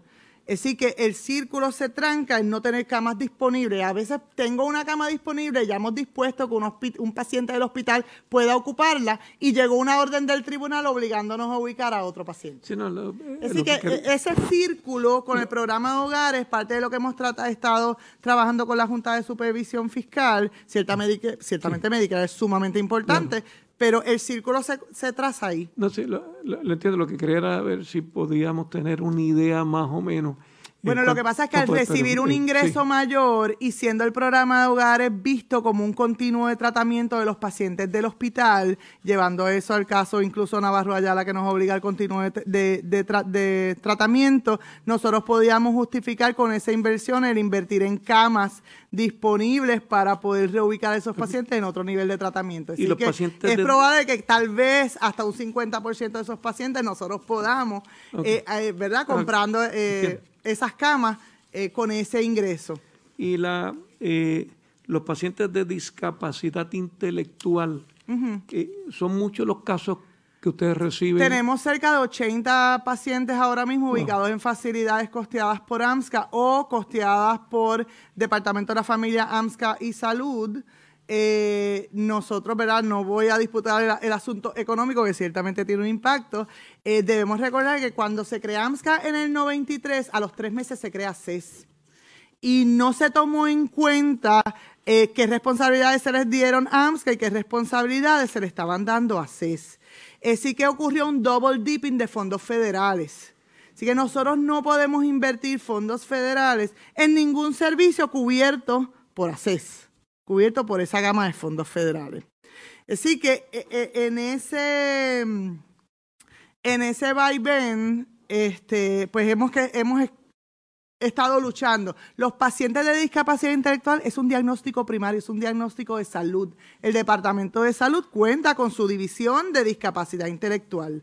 Eh, eh, ¿Verdad? Pero van a los tribunales, siempre estamos peleando, ¿verdad? Positivamente, ¿verdad? No negativamente, eh, disputando en los tribunales el cuidado de estos pacientes. Porque a la que ven un diagnóstico de salud mental, que es un diagnóstico secundario, siempre lo va a ser, determinan que le corresponde a AMSCA cuando eso va en contra del propio beneficio del paciente. Así que, y del derecho, ciertamente, del paciente.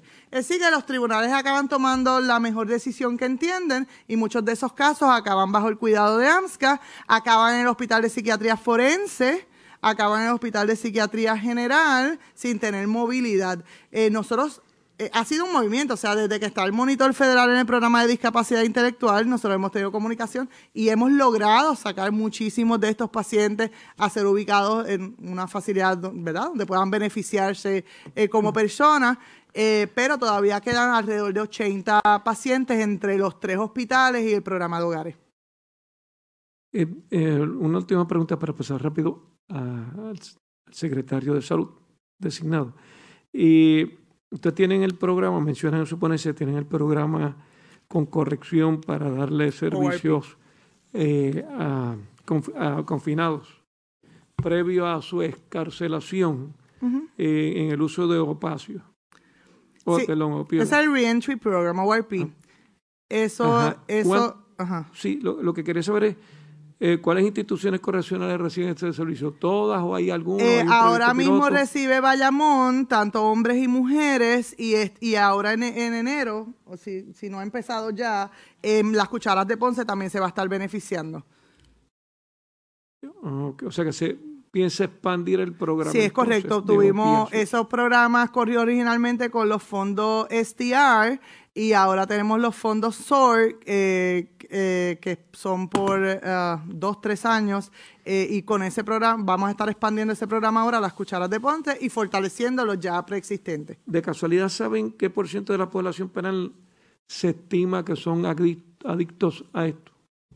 No tengo el dato, entiendo que es alta eh, que tiene un trastorno de adicción a opioides. Este programa es específicamente adicción a opioides, ¿verdad? Los fondos son destinados específicamente a esa adicción. Nuestro programa se mantiene lleno y las personas que han eh, ya cumplido con el completo del programa se han mantenido recuperadas al día de hoy y esa es la meta del programa, que a pesar de que salen con un diagnóstico, un trastorno de opioides, están enlazados a tratamiento, pero no solamente eso, tienen una vivienda, tienen enlace para el plan médico y todo lo que requieren para mantenerse bien en sociedad y no recaer ni en la adicción ni obviamente en una cárcel. Expresiones de la titular de AMSCA, Susan Roy. De hecho, trae un punto interesante en medio de su planteamiento, porque ella dice que el 82% de las camas que ocupan personas abandonadas no se pueden facturar las camas y la ley 80 causaría un gran problema. O sea, que no tendrían el dinero para pagar en estos centros de cuidado, en estos hospitales. Y esto pudiera dejar a muchos desamparados en la calle, sobre todo cuando tienen algún tipo de adicción. También pues, habló sobre lo que tiene que ver con la forma en que el gobierno ha estado trabajando los casos de intentos de suicidio. La red le informa. A la pausa regresamos a la parte final de Noticiero Estelar de la red informativa. La red le informa. Bueno, señores, regresamos esta vez a la parte final de Noticiero Estelar de la red informativa de Puerto Rico. ¿Cómo está Estados Unidos? ¿Cómo está el mundo a esta hora de la tarde? Vamos con DN que nos tienen un resumen completo sobre lo más importante acontecido en el ámbito nacional e internacional. El número total de muertes por COVID-19 en Estados Unidos superó las 300.000 el lunes, al tiempo que se administró la vacuna a los primeros estadounidenses fuera del entorno de un ensayo clínico. En el distrito de Queens, en la ciudad de Nueva York, área que fue uno de los epicentros de la pandemia en la primera mitad del año, la directora de la unidad de cuidados intensivos y enfermera de terapia intensiva, Sandra Lindsay, fue la primera en recibir la vacuna contra el coronavirus fabricada por Pfizer y BioNTech. La doctora Michelle Chester fue quien le dio la inyección. Ambas mujeres son afroestadounidenses Después de recibir la dosis, Lindsay dijo que esperaba dar el ejemplo a otros afroestadounidenses que podrían sentirse escépticos con respecto a la vacuna debido a los sórdidos antecedentes de experimentación médica con personas negras en Estados Unidos. Fue una experiencia emotiva. Como trabajadora sanitaria en la primera línea de lucha contra la pandemia, junto a mi equipo, he visto mucho dolor, daño, sufrimiento, muerte. Por eso, recibir la vacuna me quitó un gran peso de encima. No estaba nerviosa porque, como ya dije, confío en la ciencia, así que ni lo dudé cuando me preguntaron si me pondría la vacuna. Las primeras inyecciones de la vacuna contra la COVID-19 se administraron al tiempo que Estados Unidos registró más de 200.000 casos nuevos y casi 1.700 muertes por coronavirus. En el estado de California, las unidades de terapia intensiva están desbordadas o casi al límite de su capacidad y ya no hay camas libres en las unidades de cuidados intensivos de gran parte del Valle de San Joaquín. En los últimos días, la ciudad de Los Ángeles ha batido récords en lo que respecta a los contagios de COVID-19. Los expertos en salud pública advierten que la peor parte de la pandemia podría estar por llegar al país, ya que los modelos matemáticos pronostican un promedio de más de 3.000 muertes diarias durante las próximas semanas en Estados Unidos. En noticias internacionales, República Checa y Países Bajos han anunciado nuevas medidas estrictas de confinamiento durante los días festivos de fin de año a medida que los casos de COVID continúan en aumento. Según se informa, los dirigentes de Italia están considerando ordenar un confinamiento a nivel nacional desde la víspera de Navidad hasta el 2 de enero. En México se aprobó el lunes el uso de emergencia de la vacuna contra el coronavirus fabricada por Pfizer con la intención de inocular a 125.000 personas antes de que termine el mes de diciembre. México ha registrado un total de más de 1,25 millones de casos de COVID-19 y más de 114.000 muertes causadas por el virus desde el inicio de la pandemia. En Brasil, la oposición ha acusado al presidente de extrema derecha Jair Bolsonaro de incompetencia letal debido a la falta de preparación de su gobierno para implementar un programa de vacunación generalizada para la población. Bolsonaro, quien se ha referido al coronavirus como una gripecita y ha recurrido a insultos homofóbicos para burlarse del uso de mascarillas, rechazó la oferta de Pfizer cuando la empresa estadounidense ofreció venderle su vacuna a Brasil. En su lugar, el presidente brasileño ha puesto todas sus esperanzas en la vacuna desarrollada por la farmacéutica AstraZeneca y la Universidad de Oxford. Bolsonaro también rechazó la vacuna contra el coronavirus fabricada en China por la empresa Sinovac Biotech, promovida por el gobernador de Sao Paulo, quien probablemente sea el rival de la campaña de reelección del presidente en 2022. En Estados Unidos, el colegio electoral ratificó la victoria del presidente electo Joe Biden el lunes, cuando los electores se reunieron en sus respectivas capitales estatales para formalizar los resultados electorales. La votación del colegio electoral se llevó a cabo incluso cuando el presidente Trump seguía afirmando sin fundamentos que había sido víctima de una conspiración masiva para amañar las elecciones. En la ciudad de Lansing, en el estado de Michigan, las autoridades cerraron el Capitolio estatal y los edificios de los alrededores después de recibir amenazas creíbles de violencia. Legisladores republicanos de Michigan sancionaron al representante estatal republicano Gary Eisen después de que hiciera insinuaciones de que formaba parte de un grupo que pretendía irrumpir la votación del colegio electoral y de que se negara a descartar la posibilidad de que en ese intento se presentaran actos de violencia. En el estado de Arizona, los miembros del colegio electoral se reunieron para celebrar la votación en un lugar no especificado después de que 11 electores del Partido Demócrata recibieran amenazas. Los miembros del colegio electoral en el estado de Wisconsin recibieron instrucciones de ingresar al Capitolio estatal por una puerta lateral no señalizada en medio de amenazas similares de violencia. Miembros del Partido Republicano en el estado se negaron a aceptar la victoria de Biden y se reunieron por separado en el Capitolio estatal para seleccionar a las personas que integrarían lo que ellos denominaron una lista alternativa de electores que votaron por Trump. En el estado de Delaware, el presidente electo Joe Biden calificó un intento republicano liderado por 17 fiscales generales estatales y respaldado por 126 congresistas republicanos de revocar los resultados electorales como un ataque sin precedentes a nuestra democracia. En Estados Unidos, los políticos no se toman el poder. El pueblo les otorga el poder. Hace mucho tiempo que se encendió la llama de la democracia en esta nación, y ahora sabemos que nada, ni siquiera una pandemia o el abuso de poder, puede extinguirla.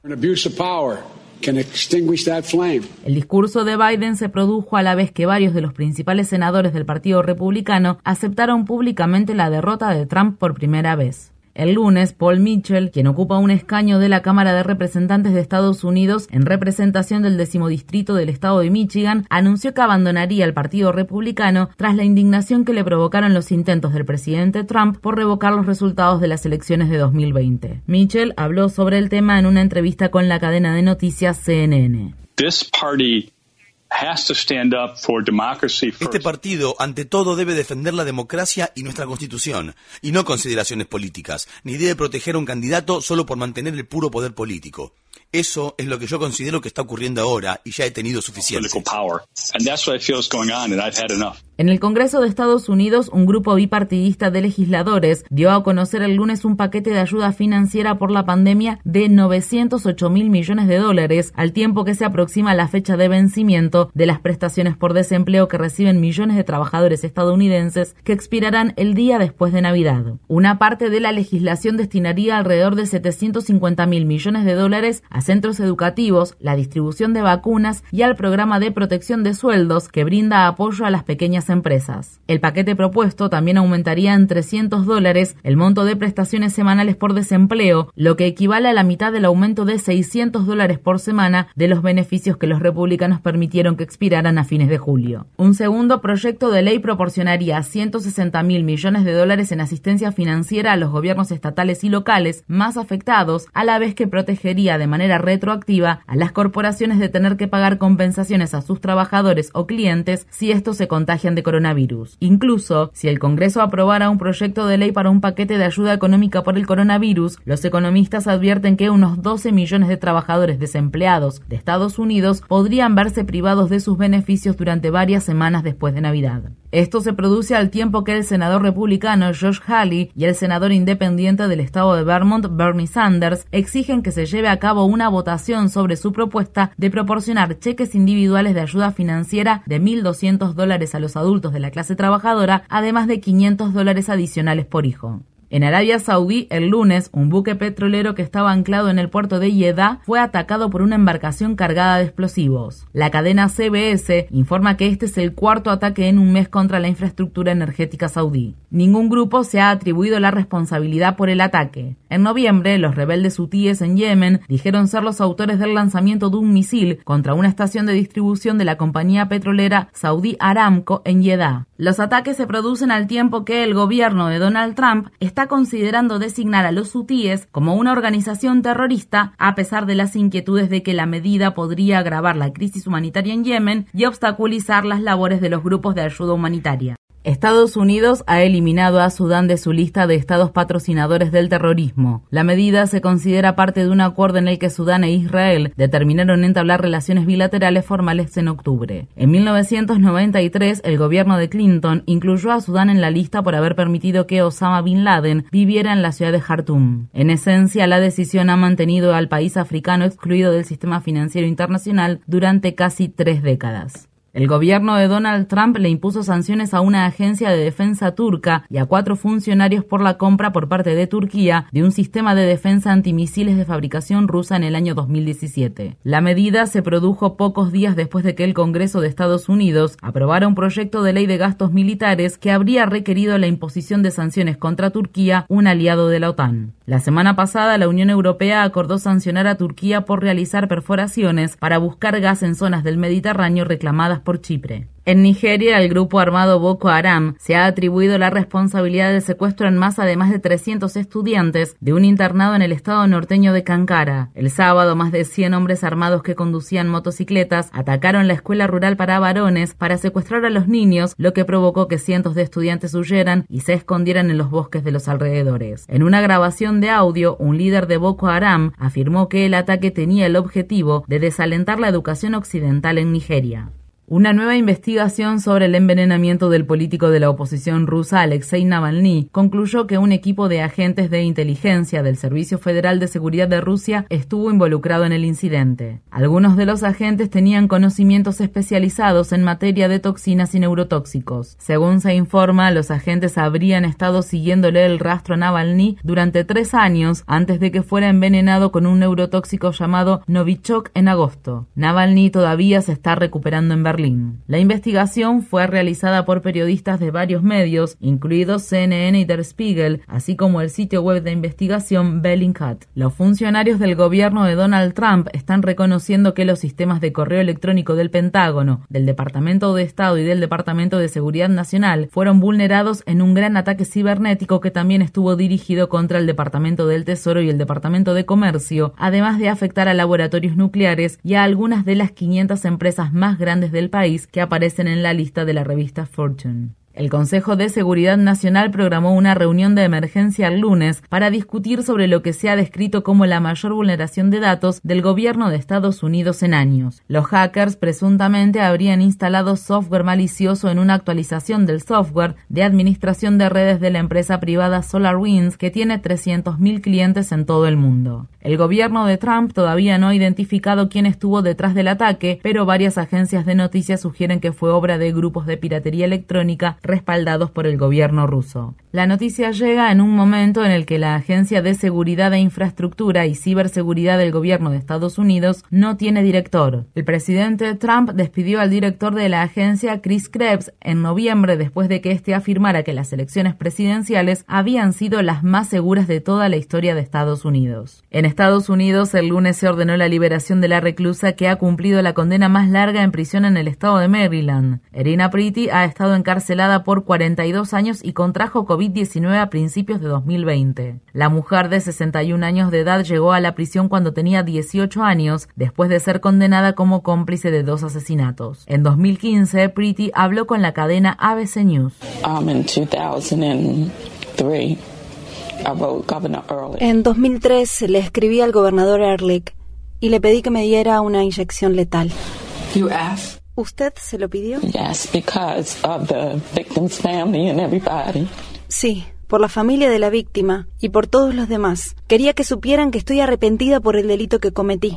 La red le informa. Bueno, señores, enganchamos los guantes. Regresamos mañana jueves a la hora acostumbrada, cuando nuevamente a través de Cumbre de Éxitos 1530 de X61 de Radio Grito de Red 93 y de Restauración 107. Le vamos a llevar a ustedes resumen de noticias de mayor credibilidad en el país, el de la red informativa. Hasta entonces, que la pasen bien.